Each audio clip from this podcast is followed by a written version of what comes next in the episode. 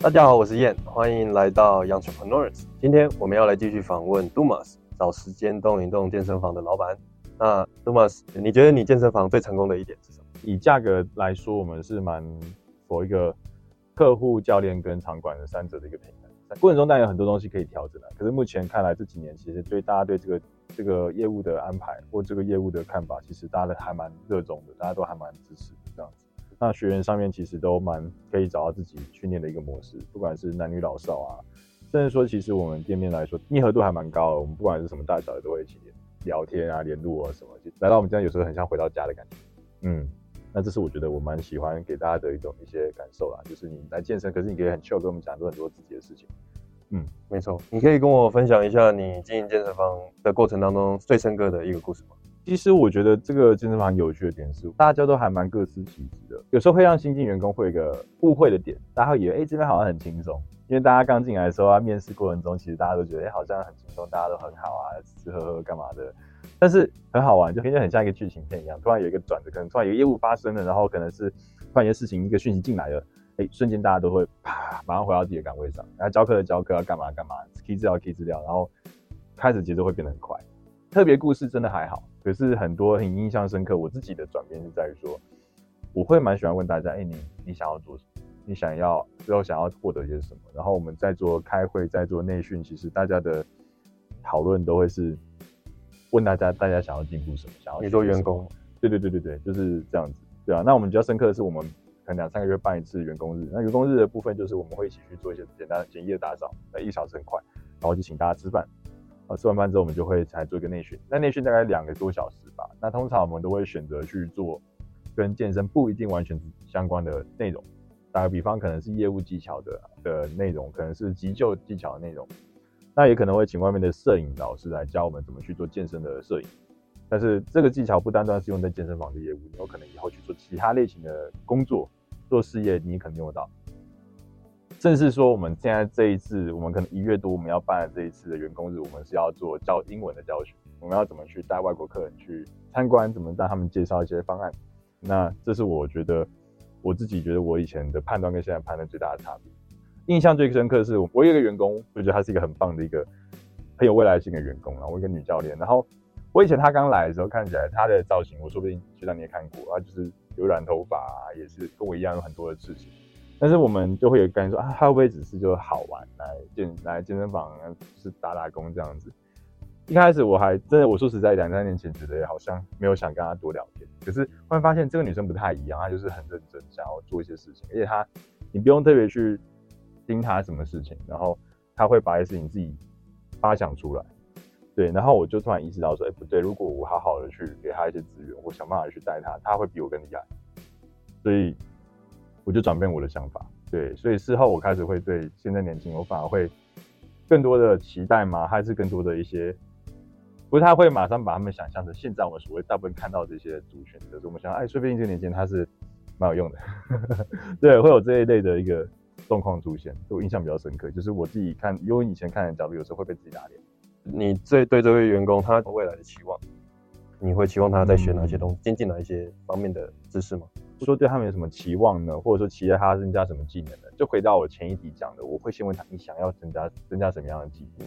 好，我们打个比方好了，因为我这个伙伴他是在做有氧类型课程，可是他自己有曾经跟我说，他不喜欢某些有氧类型的课程。对，但是如果我以一个很表面、很表面的心态去看，说哦，你擅长有氧类型课程，你身体协调性很棒，你会舞蹈类型的东西，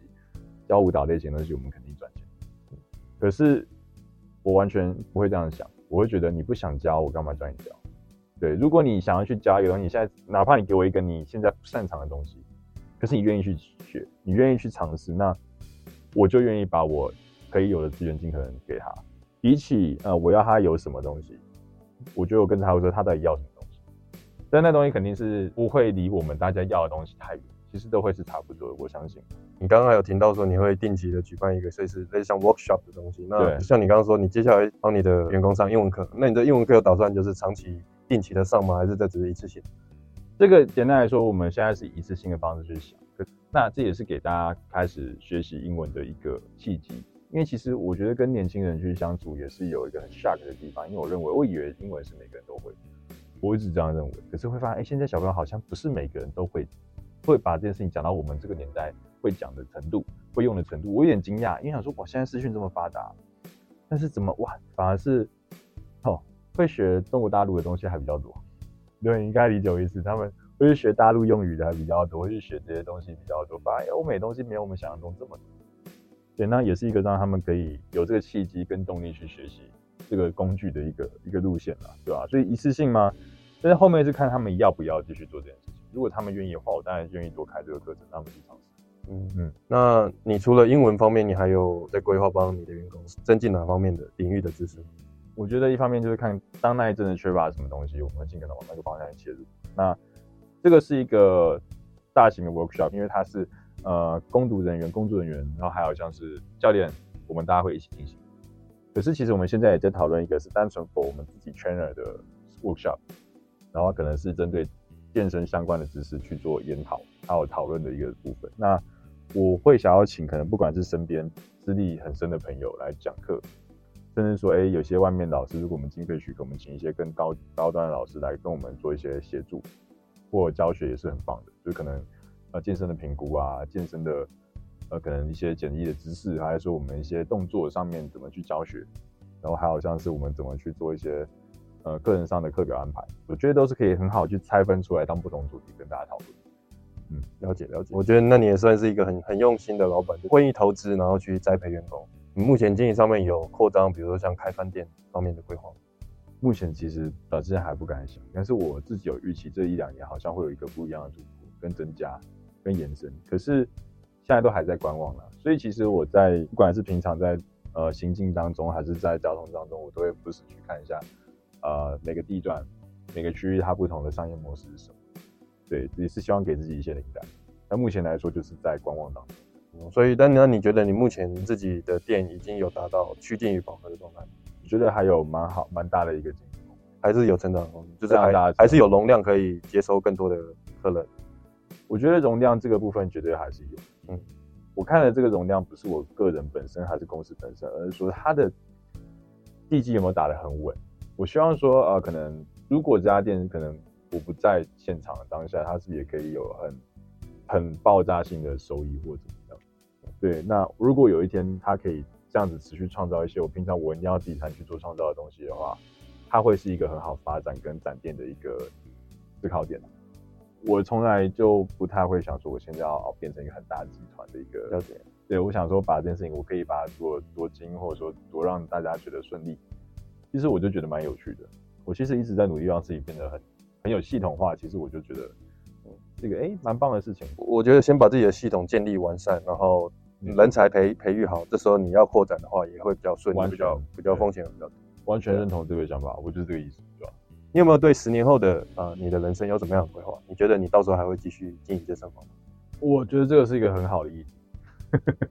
呃，十年后我目前还没特别去思考，因为其实我们回归到一个面向，怎么去看十年后我要做什么？就是健身房，健身它是一个很好的敲门砖。我很认真做这个这一块的业务，和很做很认真做这一块的事业没错。可是在这十年内，它会有其他的动其他的事情冒出来，其他的很好的投资项目冒出来，让我感到兴趣，会想去钻研。这也是有可能的事情。像我自己个人，我最近可能就是开始做更多的外币的储蓄啊，还是就是说可能在保险上面，或者说投资上面去做一些功课这样子。对，这样也是为我之后去做一些预备，还有一些想法这样子。那其实我都乐观其成，其成啊，只是说十年后我也不确定说我可以把这个世界体做到什么样的一个状态。当然就是让它尽善尽美，把它的系统做得更完流畅、更独一无二，或者说甚至。更能够服务到更多人，我相信这是每一个健身房的一个管理者或者说经营者，他们大家共同要去思考的问题。嗯，了解，了解。应该说，如果有有趣的，比如说其他的呃机会，你是愿意去尝试发展。对，那，但是这样的情况，我想你应该也是会希望说，把自己的健身房弄到有一个完善的制度，你可以花比较少心思在在这个 day to day 的经营上面。嗯，对不对？对，这时候你就有机会去扩展你其他方面的事业。对，这也是其实你会有兴趣的，完全啊，完全，这是我努力的方向。好，你你对于你目前的事业，你有没有想到，比如说五年或者十年后，你的理想的啊蓝图是怎么样？我会希望我们的圈人的人数可以增加吧，然后可以有一段时间我们可以再去做可能硬体设备上的的安排。那个硬体设不单纯是器材，是说我可能我在我的装潢在法规许可上，我觉得它也可以有一些美化跟变化，然后甚至说我可以在有更多的安排，甚至说我说不定我在我们同区域我们有更多的空间可以继续做我们的商业行为。对啊，我觉得这五年内，我觉得是希望可以达到这个，而且我觉得是有机会的。那你目前你觉得有机会的原因是什么呢？有机会原因是我认我感受到，其实相对呃教练们大家是还蛮有冲劲去做这件事情，然后呃我们也越来越知道说怎么去控管我们不管是金流部分呢，还是我们去控管我们的成本的部分，我们开始比以前更有这个概念。其实我认为说，哪怕是去增加一些器材，然后增加一些很简易的。呃，硬体设备它都是一某种程度的投资哦，对，它也有可能是造成很多问题的开始点。那你觉得要达到你的这个理想的愿景，你还有看到哪些阻碍吗？阻碍啊，我觉得阻碍永远是自己啊，因为我们永远都会有一些设限嘛。那这些射线不是说我们真的要去做一个射线，我们所以不去做，而是我们有时候不知道说，我们因为这个逻辑，所以我们卡在这里。所以我们能做的方式就是不停的去沟通，然后大家多去了解彼此的一些习性。然后在工作上做更好的搭配，听起来好像很笼统啊，可是我真的觉得也只有这件事情可以。我可以举个例子，我讲一个很明显哈，譬如说我们在团队中一定会有年龄层高的的的组员，有年轻的组员。那你在跟每个人在强调同一件事情的的严重性的时候，你的传达方式其实完全不会是一样的。你有时候在跟年纪稍长的主人去沟通，你的态度势必要强硬。势必会是比较凶悍，那原因不是你要去羞辱他，或者说你去贬低他，只是因为年龄到你的思想或你的整个成熟的成长的心的路线，它是比较缓慢、要固化的，所以你要用很强烈的讯息跟他讲说，哎，这个事情不行，他还知道不行。但是如果我们是一个差不多年纪的人去控制，哎，我觉得学长这个可能会好一点。他们有时候会认为说，哦，所以这个改变没有那么急迫。可是相对呢，你去跟年轻人，如果你用这个态度讲，他们不是下子，就会说靠你管老板。所以你得跟他们沟通，说为什么你觉得你可以这样做？你是不是怎么样做会比较好？那你这样做会导致说你这个问题会影响到其他人，就可以要你就得花很多时间去跟他沟通这个前后关系，跟呃之后可能会影响到谁？所以你说这个就是阻碍你达到你想要的嗯愿景的。我觉得如果如果我没有去正视它，会是阻碍。可是它就是一个状态，听起来像是人的心态，人的嗯对。可是它会一直都存在，只是说你要怎么样让大家在一个好。就是在一个平衡点上面，哎，大家可以前进。所以你在比如说其他方面，比如说像行销、销售，然后资金方面，你觉得这个都还不会是一些障碍？它不会是绝对障碍。可是如果我人没有管到好，我花我们花再多的钱做再多行销，它都是白搭。了解。另外一个问题是，你会跟呃其他同业的老板啊有接触，然后呃。分享资讯，然后甚至聊聊啊，你们共同的烦恼是什么吗？哦，很多哦，像我在大安附近，这附近就是有一个老板，就是我常会跟他们出街场，然后有一次我就跟他聊很多，呃，在管理上的心情吧。我算是很早开始工作的，所以其实我的伙伴以往都是比我年长，或比比我稍微资深一些的的人，所以其实我很少跟呃相对同年龄或者是比我年轻的伙伴去做合作，其实很少，我也不太擅长。但是过程中，我还是有非常多东西需要去做学习。比如说，我就会觉得，哎，有时候你会想要去导致年轻人一些东西，比如说啊，他怎么可以呃欺骗啊，还是他怎么可以偷懒啊，他怎么会不上进啊？我们会有这些很很表面、很单方面的一个疑问。对，但是当我去跟这家另外一家健身房的老板聊这件事情的时候，他就很直白给我一个概念。但是他这个概念，他也会先用一个我理解你的这个开端开始跟我讲。他说：“你不要教他人家做人。”你教他做事情就好，有点放过自己啊，有点放过自己。因为有时候你在想，哎，他怎么可以这样做的时候，你不是真的在怪他，你在怪说，哎，我是做了什么事情，我是讲了什么话，让他觉得他可以做这件事情，他可以去做这个错误。对，所以其实有时候，换句话说，就是放过自己吧。对啊，那大家都会有共同的一些话题，有些人会问你该怎么做，有些时候是你要问别人该怎么做。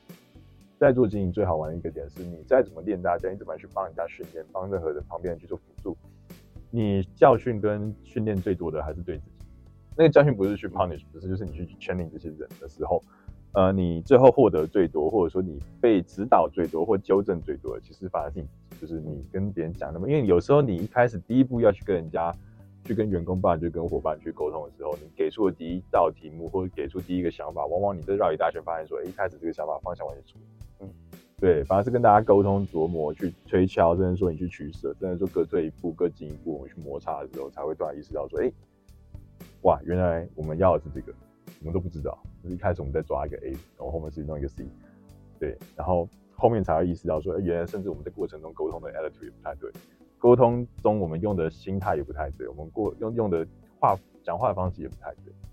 对，那就是一个。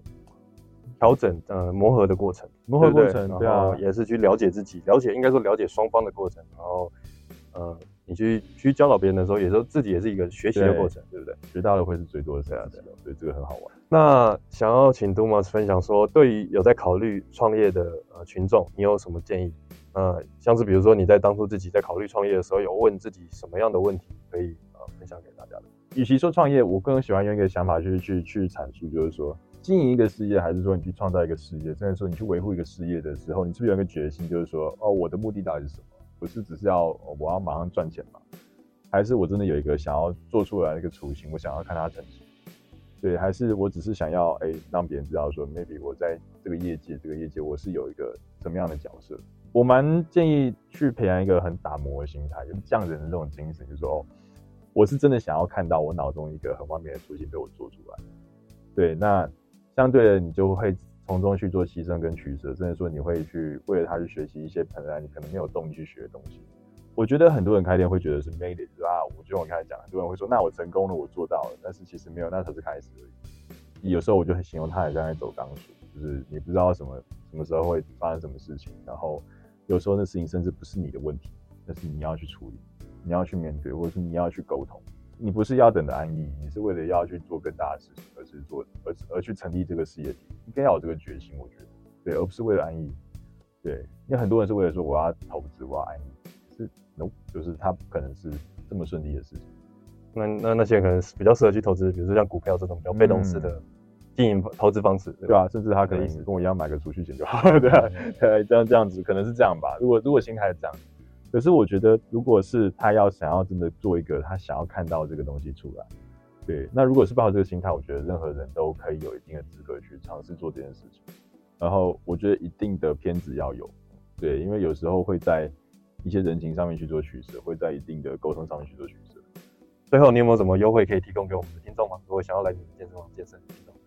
哦，我们健身房健身哦，其实我们有两种方式的优惠，大家可以参考看看。如果你是想要体验教练课程的话。我们原价两千元的课程啊，它单次体验是一千两百块钱，大家都可以踊跃来来预约或者咨询这样子。那我们有一个部分是有一个储值卡片，它工本费是一百元。那如果您直接储值一千元的话，我们这个储值卡片会直接会跟你着收工本费的部分，所以这是我们可以提供给他现在目前的优惠这样子。然后欢迎大家莅临，然后我们会提供我们最热情的服务，谢谢大家。好，今天很感谢 Dumas 来参加我们的访谈，我从他的经验当中也学到很多经营不同产业背后的技巧。还有难处，从中也受益良多。感谢大家收听，我们下期见。谢谢大家的收看。如果你们喜欢我的内容的话，就帮我按赞、订阅、下分享，这是对我最大的鼓励。我们下次见。